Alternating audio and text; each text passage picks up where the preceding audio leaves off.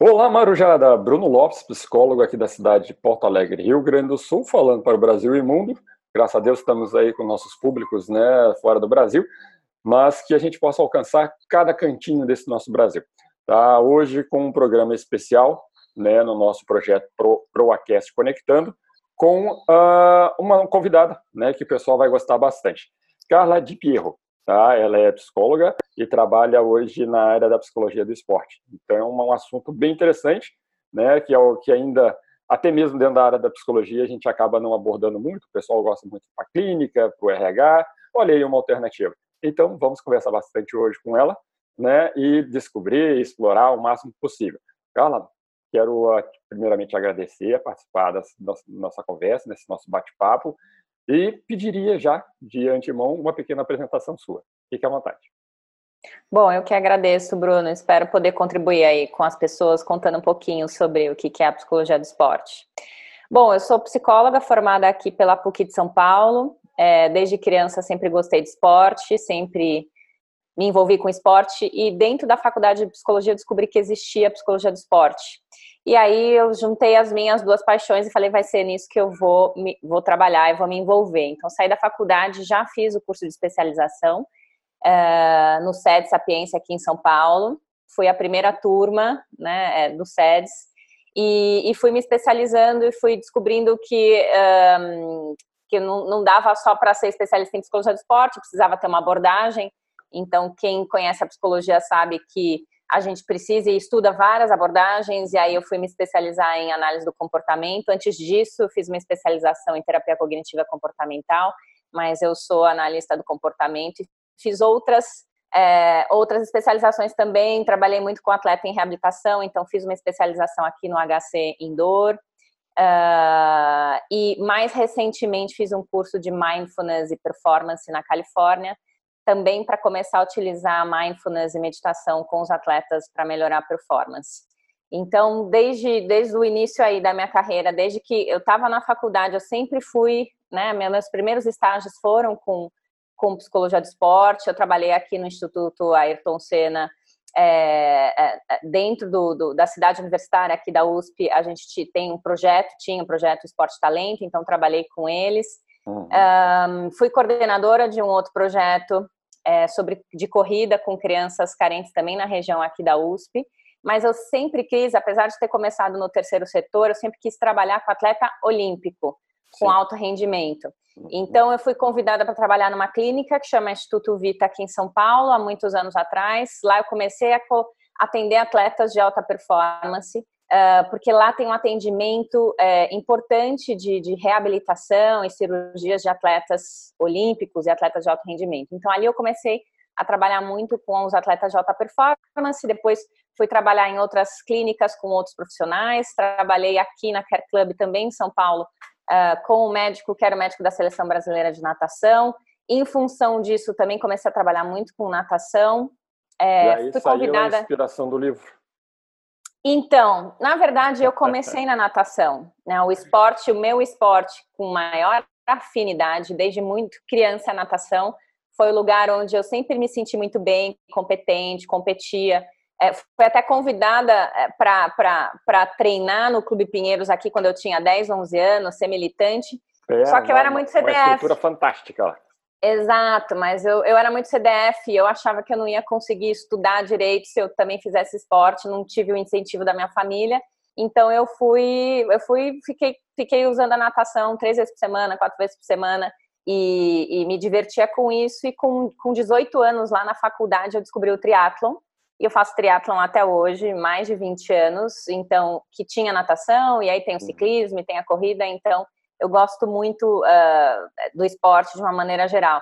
E por conta disso, também já trabalhei com vários triatletas. Hoje em dia trabalho com a Luísa Batista, que é a nossa única triatleta. Quer dizer, temos duas triatletas classificadas para as Olimpíadas, a Luísa é uma delas. É, e durante todos esses anos, eu sempre vim estudando, me atualizando para conseguir de fato chegar nos atletas, né? Então, assim, cheguei na natação, é, é, primeiro, na verdade, com através da Ana Marcela, né, que é a nossa multimedalista, uhum. maratonista aquática mundial. O COB precisava de uma psicóloga de São Paulo que pudesse atender lá em Santos e eu fui indicação da Samia Laje, que já trabalhava no COB, para começar o trabalho com a Ana Marcela em 2012. Então, desde 2012 eu trabalho com a Ana, a gente já está indo aí para o nosso segundo ciclo olímpico, que não vai Sim. ser em 2020, vai ser em 2021. É, vai ter é... essa pequena variação, né? Exato. E então é isso. Hoje em dia eu trabalho no COB, no Comitê Olímpico Brasileiro. Eu sou a psicóloga da, da, é, do, da CBT, da Confederação Brasileira de Tênis. Também trabalho com a Confederação Brasileira de Ginástica. É, e trabalho exatamente com sempre com o que eu quis, né? Que, que foi com, estar trabalhando sempre com os atletas de alto rendimento. E ano passado uh, escrevi um livro junto com dois psicólogos, colegas de trabalho, que é o Léo, uma conquista inspirada em histórias reais, que é a história de um personagem fictício baseado em muitas histórias reais que a gente viveu como psicólogos e que descreve um pouco do trabalho da psicologia do esporte de uma maneira lúdica através da história do nosso personagem. Então, quem quiser conhecer um pouco mais de psicologia do esporte, pode ler o Léo também, é, da editora é, esqueci o nome da editora agora. Da, nova, é, depois eu lembro. Não, é, e... e... também depois a gente faz a publicação também do Léo aqui, todo mundo vai. Eu, eu vi assim, é, no, Novo ainda século, não li, mas eu vi a capa ali e já fiquei bem interessado. Não, o Léo é, é, fantástico, você pode ler, você vai gostar. Todo mundo que lê, os atletas, não atletas, os que já foram atletas, se identificam com o personagem ou com algum momento da, da leitura ali. Foram dois anos que a gente escreveu o livro, a gente fez muita pesquisa histórica, a gente entrevistou atletas, treinadores, a gente teve a ajuda do Bruno Fratos, nadador, né, que também uhum. é, é, um atleta que eu acompanho, para fazer toda uma revisão dos termos técnicos da natação, entrevistamos é, vários treinadores, Albertinho, Vanzella, que são treinadores né, olímpicos aí, então ele ficou aí com um gostinho de, de muita realidade, tem sido Sim. bem legal o feedback. Que bom, fico feliz. Uh, Carla, vamos só. Eu só gostaria de voltar ali no início. Uh, psicologia, beleza, natural, uma maravilha, e eu aprovo. Mas o que foi o curso de especialização da psicologia esportiva para você? Como é que ele se estruturou? Uh, porque você falou que você já, já se identificava com o esporte. Só foi só a identificação? Teve alguma inspiração para entrar? E como é que foi uh, o período né, de, de, de estudo? Oh, eu tenho dois pontos de vista para falar sobre isso, porque eu fui aluna de um curso de psicologia do esporte, eu fui coordenadora de um curso e professora e supervisora maravilha. de um curso de psicologia do esporte aqui no Núcleo Paradigma em São Paulo. Então, eh, para escolher o curso foi muito fácil, porque para mim era muito claro que era com esporte, com atleta que eu queria trabalhar. Então, e o primeiro curso que tinha na frente, e a gente não tem muitos cursos de psicologia do esporte, que estava meu acesso, era do Instituto Sede Sapiense, cuja quem coordenava era a Katia Rubio, Luciana Ângelo, que eram pessoas que eu conhecia. Então, o CRP aqui de São Paulo, nessa época, exatamente quando eu estava me formando, é, fez muitas atividades com, com a psicologia do esporte. E aí eu fui conhecendo as pessoas que já trabalhavam na área. Inclusive, por isso eu fui para o Projeto Esporte Talento, que um dos coordenadores era o Zé Aníbal Azevedo, que também é psicólogo do esporte. Né? Uhum. Né? Então, é, é, o fato de eu estar num, num, momento certo, na hora certa, com os perto de profissionais né, que já estavam colocando a mão na massa, me ajudou a escolher um curso e, e, e, e me, me, ajudou demais a, a, entender, tá, o que, que é a psicologia do esporte, que não é só a psicologia, não basta você ser psicólogo clínico para trabalhar com esporte. E aí eu fui entender isso, né, que eu precisava saber sobre nutrição, sobre treinamento, sobre é, biomecânica, precisava falar a linguagem dos esportes, conhecer muito sobre a modalidade senão eu não, eu não ia conseguir trabalhar com, aquela, com aquele atleta, né? Correto. Entender qual é a necessidade do atleta, então quais eram as áreas de, é, de atuação. Então, ok, tem a melhora da performance, mas tem o acompanhamento na reabilitação de lesão, tem momento de transição de carreira, tem hora da aposentadoria. Então, fui entendendo quais eram as áreas que eu poderia trabalhar com a psicologia do esporte. O curso que eu fiz no SEDES não tinha uma abordagem e eu tive vários professores de várias áreas me contando como eles trabalhavam. Uhum. Então eu pude ali escolher como que eu ia trabalhar, quais eram as abordagens que me interessavam mais. E eu tive é, os professores que hoje em dia são os meus sócios, meus amigos. Então, Eduardo Silo e a Samia Lage foram meus professores nesse curso. Hoje em dia eles são meus sócios, eles que coordenaram e fizeram o nosso curso de psicologia do esporte dentro do núcleo paradigma, que é um núcleo de análise do comportamento. Então, o fato de eu ter tido aula com eles, me identificado com eles, me ajudou a escolher a minha abordagem teórica. Fui lá, fiz uma especialização. E depois de alguns anos de atuação na área, a gente montou um curso nosso, com o nosso olhar da análise do comportamento e convidamos também professores, né? É, é, e aí a gente levou médico do esporte, nutricionista para dar aula, treinador, atleta para falar, a gente foi falar de iniciação esportiva, então que também é uma área importante da psicologia do esporte, trabalhar uhum. com as crianças, né? Sim. Então, é, tive aí essas duas experiências de ser aluna e de ser professor e coordenador, e hoje em dia os meus alunos trabalham comigo, porque tiveram uma formação, né, que a gente teve todo o cuidado de preparar eles, então eu tenho uma equipe com quatro psicólogos e três das meninas, duas das meninas, é, dois ou três que estão comigo fizeram curso de especialização com a gente, então é, eu não consigo, assim, não consigo ver uma, um psicólogo do esporte atuando sem ter passado por um conhecimento específico da área do esporte. Né? Então, assim, é muito, muito, muito específico. A gente tem produção da psicologia do esporte, pouco no Brasil, mas temos, e muito internacionalmente, então tem que buscar as fontes né, em outros lugares. E a gente não deixa de ser psicólogo clínico, né? É, quando a gente é psicólogo do esporte, toda a análise, toda a anamnese, todo o olhar, né, de quem é aquela pessoa, como ela foi construída, é, é, né, como que é o padrão comportamental dela. Então, a gente usa muito o nosso olhar clínico para fazer a análise de quem é aquela pessoa que está na nossa frente, como que a gente vai poder ajudar, né, o que está faltando de habilidade ali que ela precisa desenvolver, né, como ampliar o repertório comportamental dela, de gestão de emoção. Então, não dá para ser psicólogo do esporte também sem ser psicólogo, sem ser psicólogo clínico. Com então, certeza. Isso, isso é muito importante. Isso nos dif diferencia dos coaches, né? Então, isso precisa ficar claro. Né? A gente faz muito do que o coach faz, estabelecer meta, ajudar na motivação, mas o coach não é capaz de fazer o que a gente faz. Né? O olhar clínico, ajudar num caso de depressão, de transtorno de ansiedade, é, num caso de transtorno alimentar, a gente tem muitas coisas, muitas coisas clínicas no esporte acontecendo que se, se a pessoa não tem o respaldo é, da psicologia, da ciência e as ferramentas adequadas, ela pode causar um estrago grande. Né? Então, isso é importante ficar claro para as pessoas. Né? O coach esportivo não é a mesma coisa que o psicólogo do esporte. Né? E o psicólogo do esporte não trabalha só com doença. Né? É, eu acho isso foi o que mais me atraiu na área. Eu queria trabalhar com rendimento, com saúde, com vitória, com, com prevenção. Então, óbvio que eu trabalho também com depressão, ansiedade, transtorno alimentar, mas para mim estava muito claro, eu não queria trabalhar no hospital, eu não queria trabalhar com, com deprimido, com caso psiquiátrico, apesar de aparecer no meu consultório atletas com alguns perfis assim, né? Mas é, eu queria trabalhar com vida e, e o esporte é para mim é isso, né? É um lugar com muita vida, com com choro, com alegria, tristeza. Então, para mim, isso, isso era o mais importante, o que me chamava mais atenção. Só quem realmente é meio que um esportista amador, sabe, né? É uma cal de vida, de formação, de caráter, de personalidade, é tudo, né? É muito isso. legal o esporte, não só o esporte, a cultura, né? Mas todas essas, essas ferramentas, entre aspas, na formação de uma uhum. pessoa. Cara, eu só vou fazer um parênteses, não é normalmente, eu não gosto, não, não é comum de eu fazer isso na, na, nas abordagens, mas se eu, se eu entendi bem no seu discurso, você optou primeiro pela especialização, depois pela abordagem. Foi isso? Foi, foi. É. Eu foi só queria isso. fazer esse parêntese, porque normalmente quando a gente conversa com várias pessoas, né, uh, universitários, por exemplo, a primeira coisa que eles perguntam, qual que é a abordagem? Qual que é a abordagem que eu vou seguir? Qual que é a abordagem? Eu vou sair, eu vou fazer uma abordagem clínica. Bah, bah, bah, o que foi para você fazer a opção da, da especialização antes da abordagem?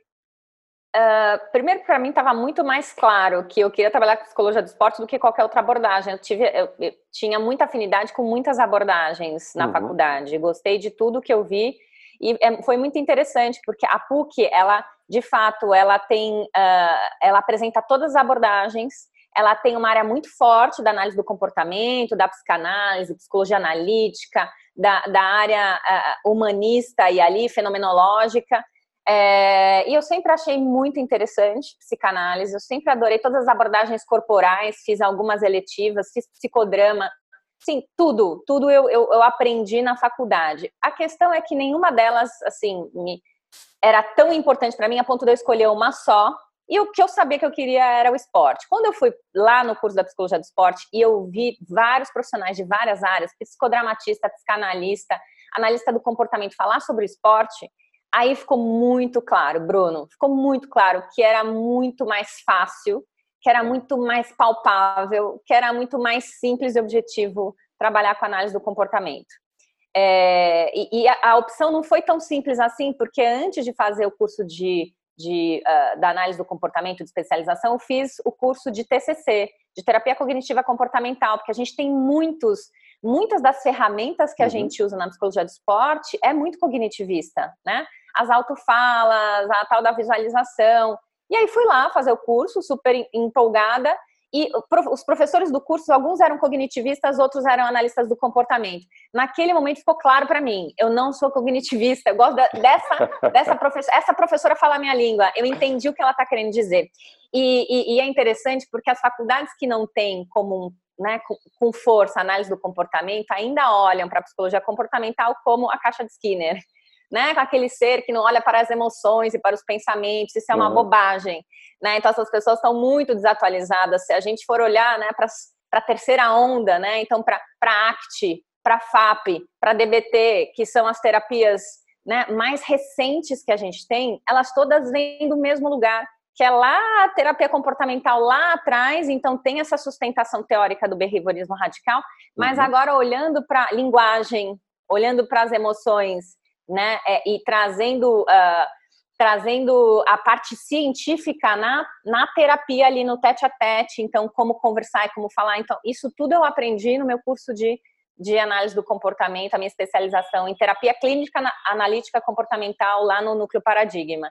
E depois disso, assim, minha vida ficou muito mais fácil. Assim, eu tenho recurso para atender o meu cliente eu, é, é, eu sei o que eu estou fazendo, o que, que eu estou buscando, qual é o meu objetivo. Então, a abordagem teórica ficou mais fácil de escolher depois que eu sabia onde eu queria trabalhar, porque no esporte um, é, a gente tem dados muito objetivos, né? A nossa fala precisa ser direta, a gente não pode rodear demais. Eu acho que dependendo da nossa linha, e mesmo a gente na psicologia, a gente é super reforçado a, uhum. a falar, a analisar e etc. Mas no esporte é assim. E aí, vamos ou não vamos? É por aqui ou por ali? Né? Então, a, eu tenho eu sou... uma, como é que vocês falam mesmo? Eu tenho um índice, né? Que é uhum. tanto. Né, na natação, por exemplo, o índice é um e ponto ponto. É isso que eu tenho que uhum. bater, né? Exato, tá muito, tá, é muito objetivo, né? A gente tem que traduzir a nossa fala ali é, de uma maneira que o atleta e o, o treinador e a comissão técnica entenda o que a gente está dizendo. Então, a análise do comportamento me ajuda muito nisso, em identificar o comportamento que está inadequado, em pensar por que, que ele está desse jeito, qual é a função desse comportamento ali, se está protegendo esse atleta, se está deixando ele numa zona de conforto, ajudar o atleta a enxergar isso, desenvolver novas habilidades e ampliar o repertório comportamental dele para ele lidar com situações diversas. Então, para mim, facilitou demais a minha vida e, assim, é e, e, por conta disso, todas as pessoas da minha equipe são analistas do comportamento e não é nenhum preconceito com nenhuma outra área, mas a gente fala a mesma língua. É só isso. Simples assim. Exato. Simples assim. Eu quis reforçar esse pedaço porque uh, o programa em si tem essa, essa, esse propósito, né? Você falou da experiência, você buscou a experiência, uhum. um, uma, um propósito, alguma coisa, e ali na psicologia do suporte você já tinha se identificado e optou por fazer isso. Uhum. Na abordagem uhum. você ainda não tinha, né, uma certeza absoluta, Exato. vamos colocar assim, né, e preferiu experimentar, né, continuar uhum. experimentando até, até chegar na, na abordagem sim que você mais se identificava. Eu adorei essa uhum. parte, por isso que eu preferi uhum. retornar um pouquinho. Uh, Carla, por gentileza, na saída, né, uh, que a gente agora vai entrar já para sai dá um pouquinho da formação, entra no mercado de trabalho. Como é que foi essa transição para você? E você está vendo hoje dentro da área das pessoas que estão tá. entrando tá. na psicologia do esporte?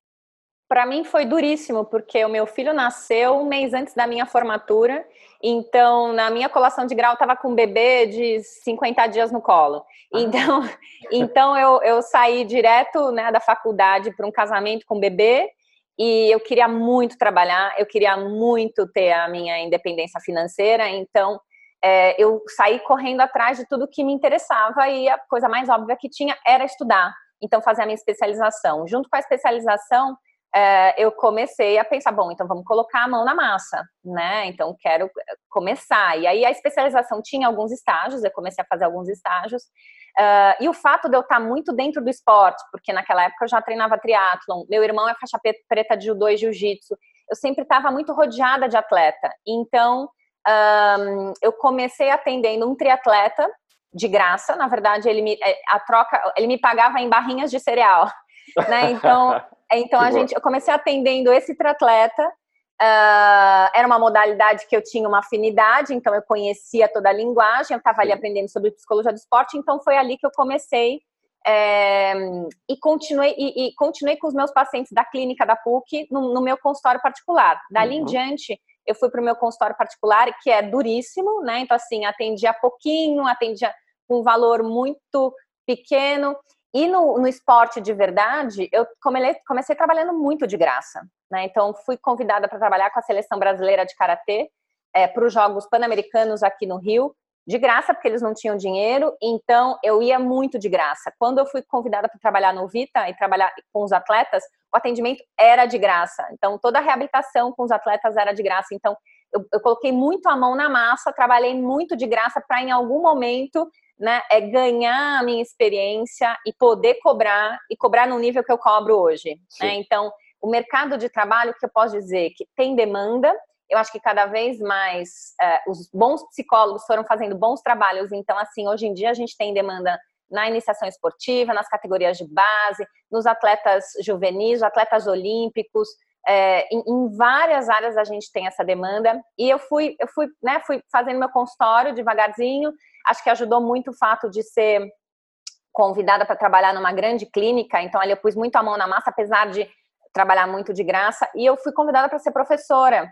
Então, a Samia Lage, que foi minha professora e dava aula na Uninove, numa universidade particular aqui de São Paulo, me chamou para dar aula com ela. Ela tinha que dividir algumas classes de educação física.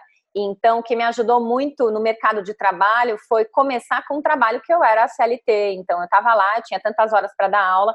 Me ajudou demais porque eu tive que estudar muito para ser professora. Então, isso também foi me dando ainda mais treinamento, conhecimento. Então, eu no início da minha carreira eu era professora e era psicóloga clínica de alguns atletas.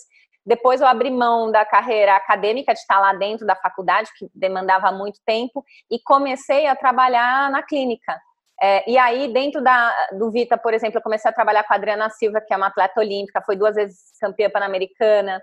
Uh, dali eu fui trabalhar, né, fui convidada para trabalhar lá numa outra clínica com um médico da seleção brasileira de natação. Então, o mercado, uh, eu fui é, entrando né, e participando de alguns, uh, de alguns locais onde tinha demanda, onde tinha os profissionais que sabiam e valorizavam a psicologia do esporte, começaram a, a me chamar. Uh, apesar de trabalhar com essas confederações, eu ainda tô, tenho meu consultório particular, então eu não tenho, eu não, nunca tive vínculo com um clube específico, nunca fui só de um clube, então na natação, por exemplo, eu atendo atletas de todos os clubes, o que me ajuda a ser psicóloga do Comitê Olímpico, né? Então, uhum. não tô, eu não visto uma camisa, isso não me impede de eu não é trabalhar com outras pessoas. Né? Exato, exato. É, mas eu vejo que é um mercado de trabalho que está se abrindo cada vez mais. Eu tenho uma. Por isso que eu montei a minha equipe, porque eu tenho demanda e eu não consigo atender, atender todo mundo. Então, supervisionando uma equipe, né? Essas pessoas podem atender as pessoas que chegam até mim que eu não teria horário para atender. Então, eu acho que eu acho que foi isso. A partir a partir foi foi caminhando, acho que o mercado de trabalho está se ampliando. Uh, vamos ver agora, né, depois dessa dessa crise, eu acho que óbvio vai impactar todo mundo. Com certeza. É, mas eu, eu, acho que teve uma questão, né, o fato da gente ter tido Olimpíadas no Brasil, a gente teve uma mobilização e a gente teve uma a Olimpíada anterior foi uma Olimpíada onde se disse muito, puxa, cadê a preparação mental? Os nossos atletas amarelaram. Então a gente teve uma mobilização de vamos fazer preparação mental desses atletas. O comitê se mobilizou, criou uma área de preparação mental, o Comitê Olímpico. Então, desde então, é, a gente tem aí uma área um pouco mais né, valorizada, fazendo parte da comissão técnica. Uhum. É... Entendi. Uh, eu estou pensando aqui já na pergunta, mas eu tenho que fazer a outra ainda. uh, o... É mais pela sua experiência, Carla. Se por acaso não souber, não tem importância. Uh, nós, você acabou de falar de um cenário um pouco do Sudeste, né? São Paulo, provavelmente Sim. ela vai, vai, se replicar um pouquinho no Rio de Janeiro. Uh, mas vamos colocar assim nos extremos, né? Rio Grande do Sul, Fortaleza, uh, Ceará, Manaus. você tem conhecimento de profissionais de psicologia do esporte trabalhando Sim. nessas regiões? É só... Sim, vários colegas gaúchos, né? Então, assim, no Rio Grande do Sul a gente tem muitos psicólogos do esporte fazendo um trabalho há muito tempo. Né? A, a, gente tem sim, Santa Catarina também temos, Minas também temos o Centro Forte, Nordeste a gente também tem. Uh, claro, né, o meu exemplo aqui de São Paulo, Rio, porque é, é né, a ponte aérea que eu tô sempre, até porque a gente tem muitos atletas no Rio e em São Paulo. Sim, exato. Uhum. Uh, mas a gente tem sim, pelo Brasil inteiro, espalhados já muitos psicólogos. Brasília, né, é, é, muita gente trabalhando, alguns cursos por aí também, né, muita gente se formando, muita gente fazendo mestrado e doutorado nas universidades federais em psicologia do esporte. Então, é uma carreira, sim, que é possível não estar em São Paulo, mas poder estudar em outros lugares. Então, tem um desenvolvimento, sim, fora de São Paulo também. Perfeito, ótimo. Então tá, agora vamos lá desenvolver a pergunta que eu estava fazendo. Uhum. Uh, realmente, né, vários comentários que eu vi, né, que era, se não me engano, foi Londres, né, anterior, que uhum. uh, a própria, a própria, uh, o próprio comitê não, se, não estava estruturado com psicólogos, uhum. né? A gente pegava, pelo menos os registros, que outras confederações tinham vários psicólogos e nosso era reduzido. E se uhum. pensou numa ampliação né, para a Olimpíada aqui do Rio de Janeiro. Né?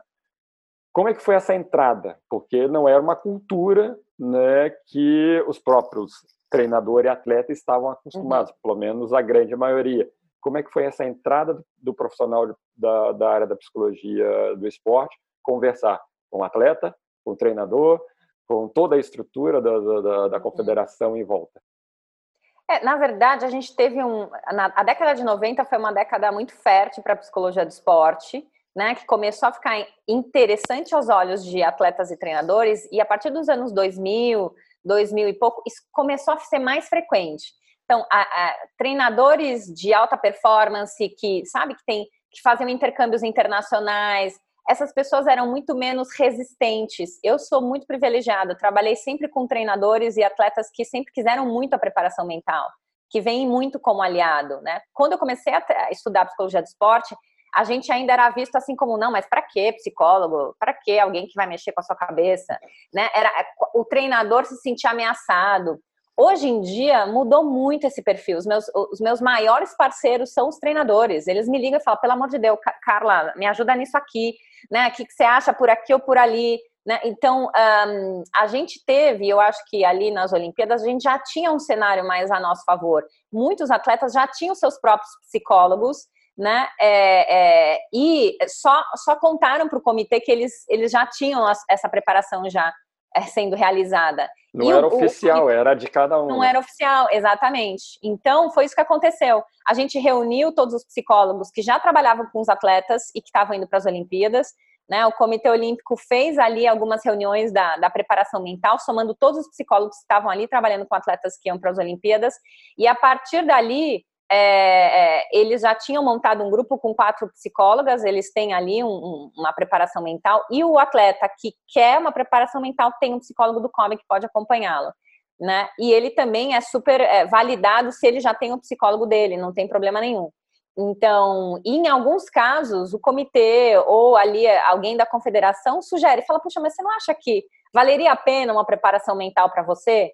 Né, já aconteceu isso, acompanho alguns casos da, é, da vela, da ginástica, que o comitê me chamou e falou assim, Carla, uh, estamos precisando de uma psicóloga para essa modalidade, para essa atleta específica. Né? Então, a gente é, é, tem ali um espaço importante dentro do Comitê Olímpico e respeitado hoje em dia. A gente tem treinadores, equipes e as comissões muito mais abertas, né, e recepcionando o psicólogo. Claro que cada psicólogo tem o seu jeito de trabalhar, mas de uma maneira geral, a gente tem muitas experiências positivas né, é, na relação com os treinadores. É, e eu acho que foi uma novidade boa. A, a, inclusão da psicologia veio só contemplar, tirar um peso do treinador que precisava ficar ali, tendo que lidar com as emoções, às vezes sem saber o que fazer para motivar ou tirar o atleta de uma, de uma situação difícil. Né? A gente veio ajudar o nutricionista a entender um pouco mais sobre o comportamento alimentar daquele atleta, ajudar o fisioterapeuta a falar um pouco mais sobre dor, e não só a dor física, mas a dor emocional. Então, ajudar o médico a falar, olha, é, tem esse padrão comportamental aqui, ali. Então, o nosso trabalho na psicologia do esporte é muito em equipe. A gente está sempre ali em contato com, principalmente o treinador, mas a Nutri, o fisioterapeuta, o médico do esporte, é, todos eles são nossos profissionais parceiros. E tá aí a importância da gente conhecer cada uma dessas ciências aí também e, e, e trabalhar em conjunto. Ótimo. Ah, a gente está falando muito sobre preparação mental. O que, que é a preparação mental e um exemplo de, de técnica ou de metodologia que você possa colocar para nós? Essa é a, é a, pergunta, né, da, que vale um milhão, né? Beleza, maravilha. Você faz preparação mental, o que, que você faz? É. é, a minha resposta é sempre a seguinte: não tem uma receita, porque depende muito do atleta, da demanda do atleta, do perfil do atleta e da modalidade, né? Então, por exemplo, exemplo de atletas olímpicos. É, eu trabalho com a Ana Marcela desde 2012 e não foi dela a necessidade de ter uma preparação psicológica, mas o Kobe entendia que ela era uma atleta jovem que precisava né, é, ser maduro o suficiente para encarar algumas Olimpíadas e quem sabe ganhar uma medalha olímpica. Então, o trabalho com a Ana é muito interessante porque ela nunca teve um, um problema, né? Ela é uma menina tão, assim, que treina tanto, que adora o que faz e que tem tantas habilidades, já que você fala, gente, o que, que a gente vai fazer juntas, né? Então, com esses atletas que querem melhorar a performance e não tem uma queixa, a gente trabalha habilidades psicológicas. Então, puxa, Uh, como, que, como que é a sua rotina antes da competição? Você tem alguma rotina mental? Não, não tenho. Tá, então a tua modalidade exige o quê? E a Ana, é interessante, por exemplo, eu também aprendo demais com os atletas e com os treinadores, né? É, treinador de tênis é incrível, eles têm um olhar para o comportamento do atleta, eles conseguem fazer a relação com a emoção, que você fala, nossa, mas como você enxergou isso que eu nem tinha visto? Então, isso é uma coisa que, que me ajudou demais. A eu própria batida, eu joguei tênis um pouquinho, mas a própria batida na bola, você dá para perceber o, o estado da pessoa. É nossa, é o cara tá com medo. O cara tá tenso. Né? Então, assim, eh, os treinadores me ensinam muito, os atletas me ensinaram muito. Então, a Ana Marcela, por exemplo, ela sempre teve uma rotina, a gente só foi fazendo pequenos ajustes, né? Então, uma prova de 10 quilômetros, não dá para ela estar tá ativada, motivada e, e aquecida como um, o atleta que é o Bruno Fratos, o outro atleta que eu atendo, que ele nada 50 metros livre. Sim. Então ela, ela tem uma rotina que ela, ela, ela vai devagar, ela vai se aquecendo, ela gosta de dar risada, porque o dar risada distrai ela, tira ela do foco, que pode gerar uma, uma, um desconforto, uma ansiedade.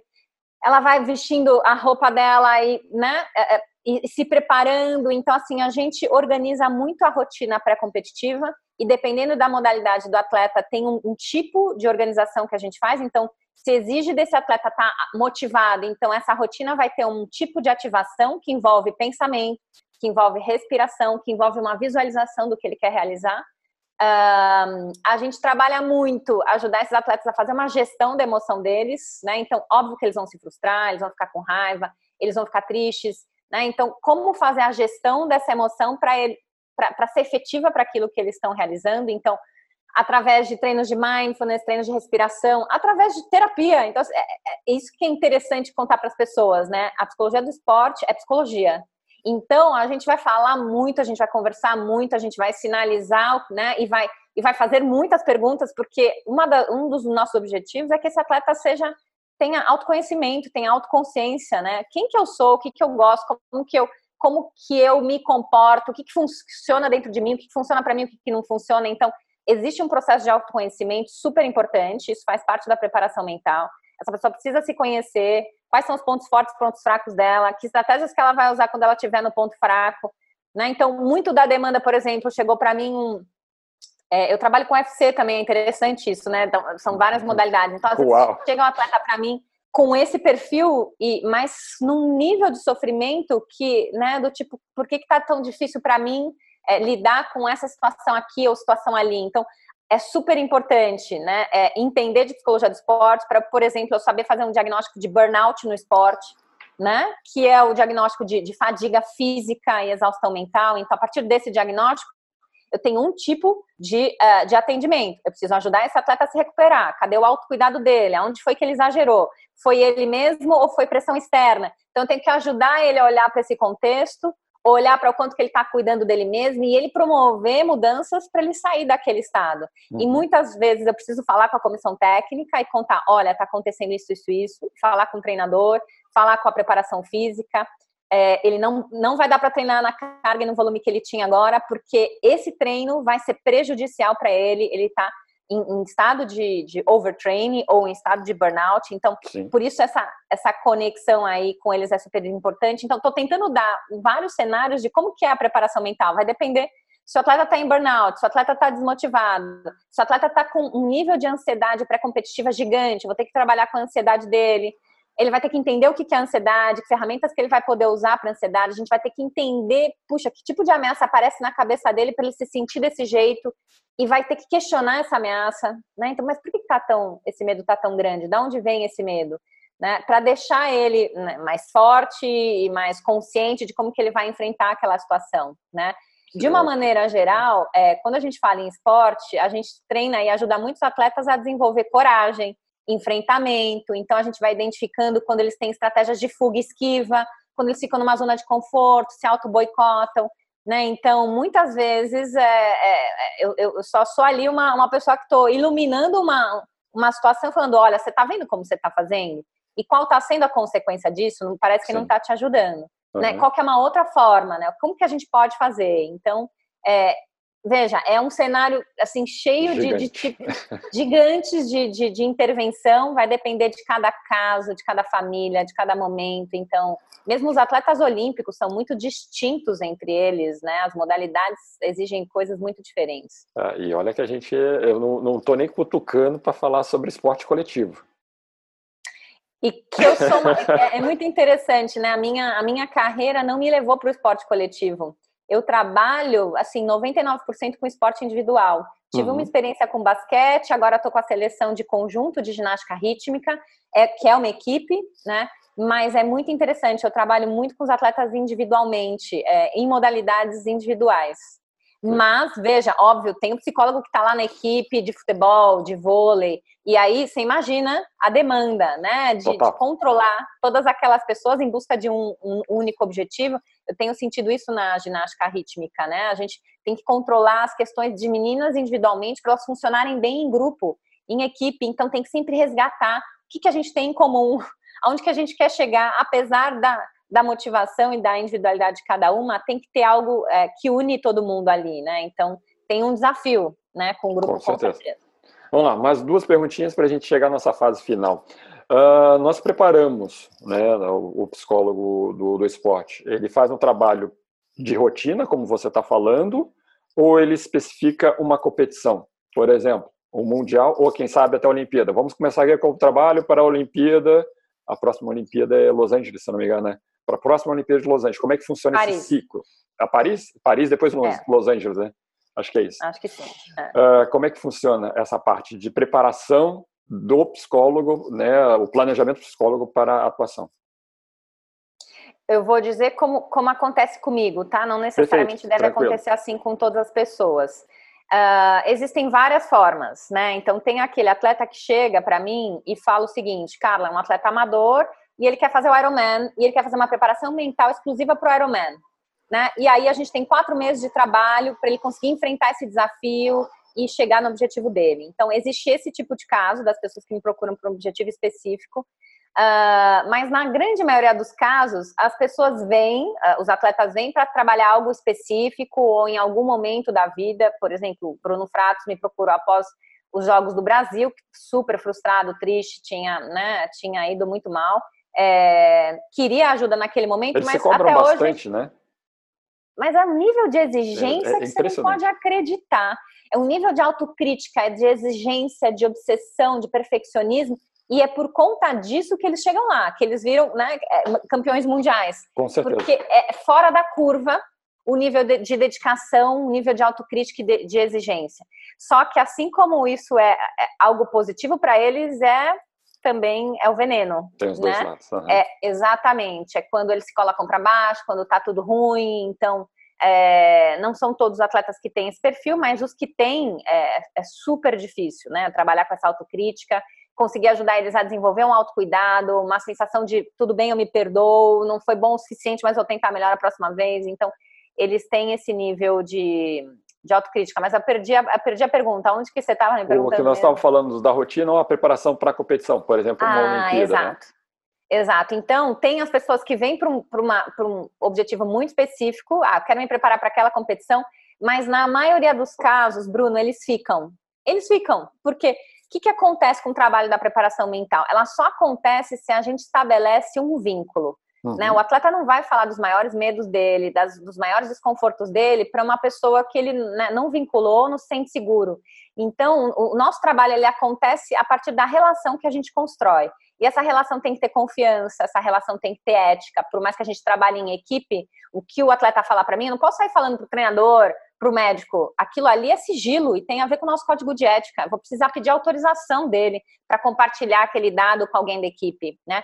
Por conta disso, a gente cria uma relação muito especial, muito, muito forte, né? É, e aí os atletas continuam.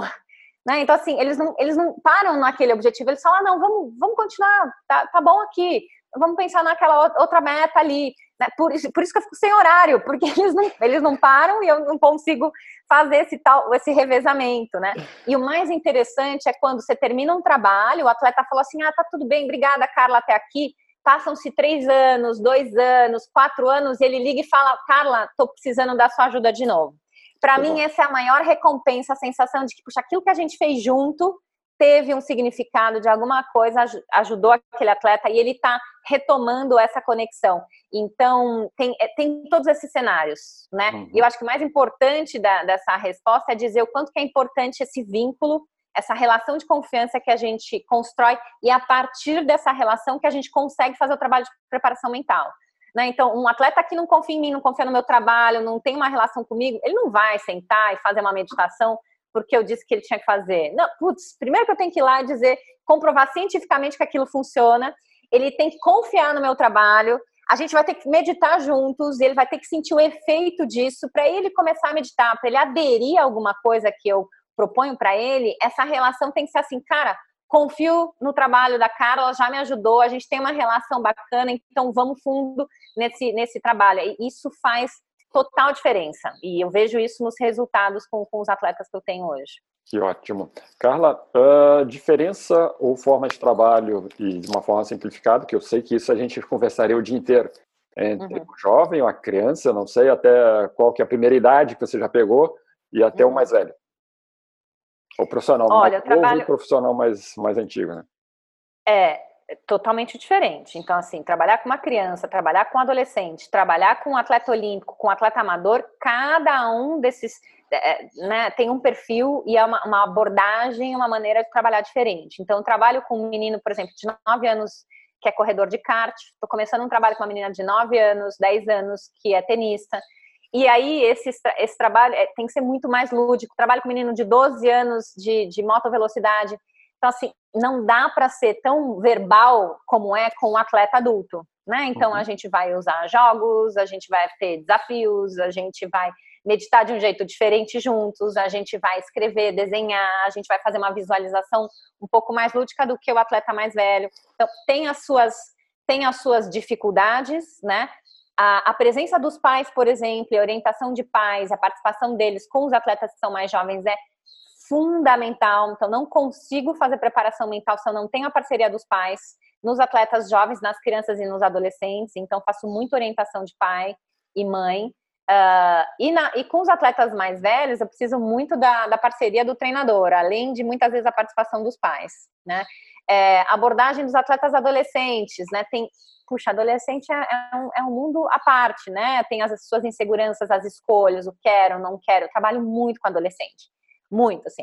o público que eu mais trabalho é de 15 a 23 anos, assim, né? 22, 23. São atletas, os atletas são jovens, é isso que a gente Sim. tem que lembrar, né? As pessoas ficam, nossa, mas ele não tinha que ficar sabendo fazer isso. Cara, o cara tem 18 anos, 17 anos, ele tem as inseguranças que você tinha quando você tem 17, Sim, 18 exatamente. anos ele vai ser um atleta mais bem sucedido se ele tiver um amadurecimento mais rápido, né? E por isso que a gente indica a preparação mental, porque quem faz a preparação mental como quando criança e quando é, jovem, ele vai chegar um atleta adulto com mais repertório, ele já vai ter falado sobre emoção, ele já vai ter identificado o que ele sente em determinado momento, o que, que ele tem que fazer para aliviar, para melhorar, para fazer a gestão disso e daquilo.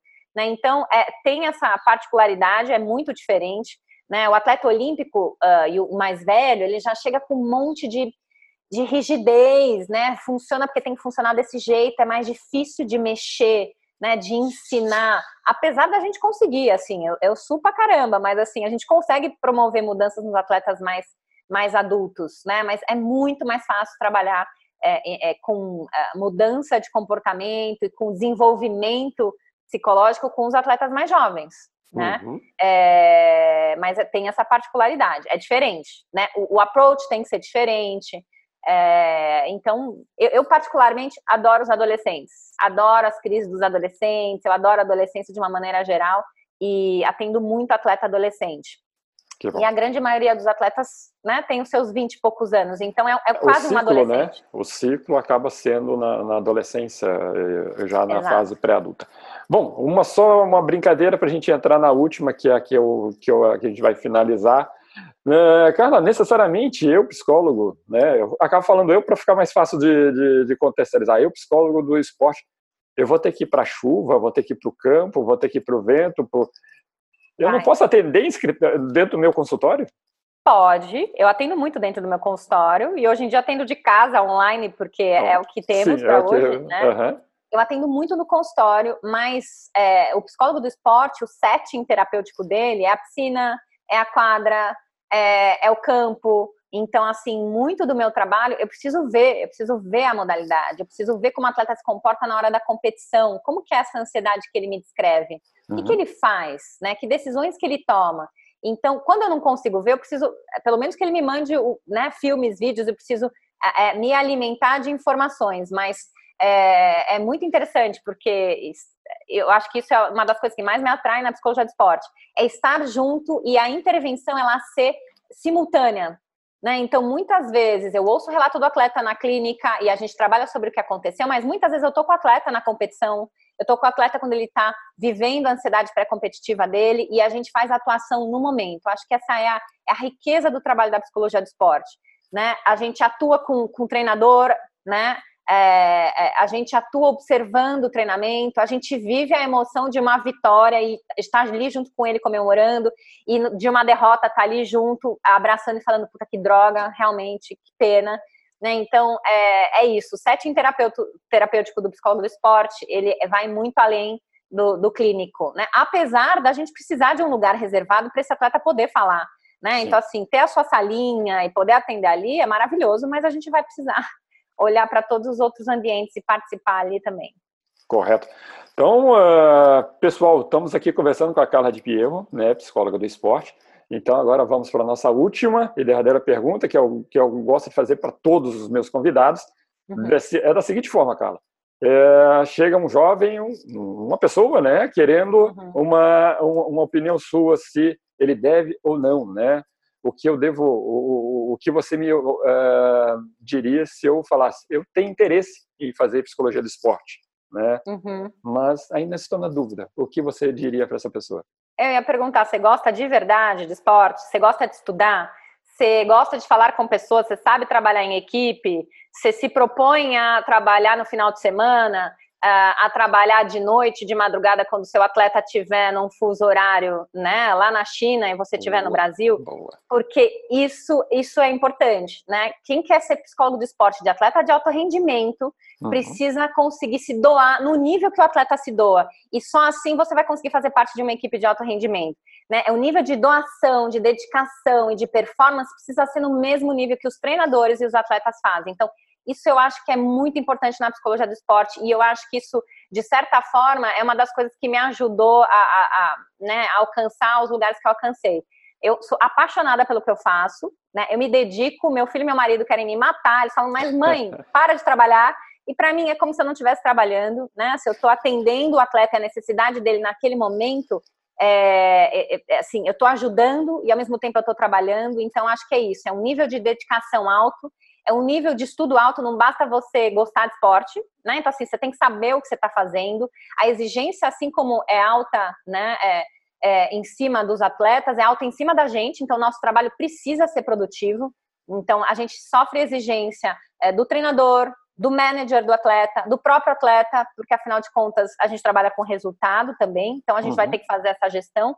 E é um baita nível de dedicação, então tem que gostar de estudar, tem que ser apaixonado pelo que faz, é, tem que correr muito atrás, tem que tá, ter disponibilidade, então eu diria que se a pessoa tem todas essas características, ela pode entrar de cabeça.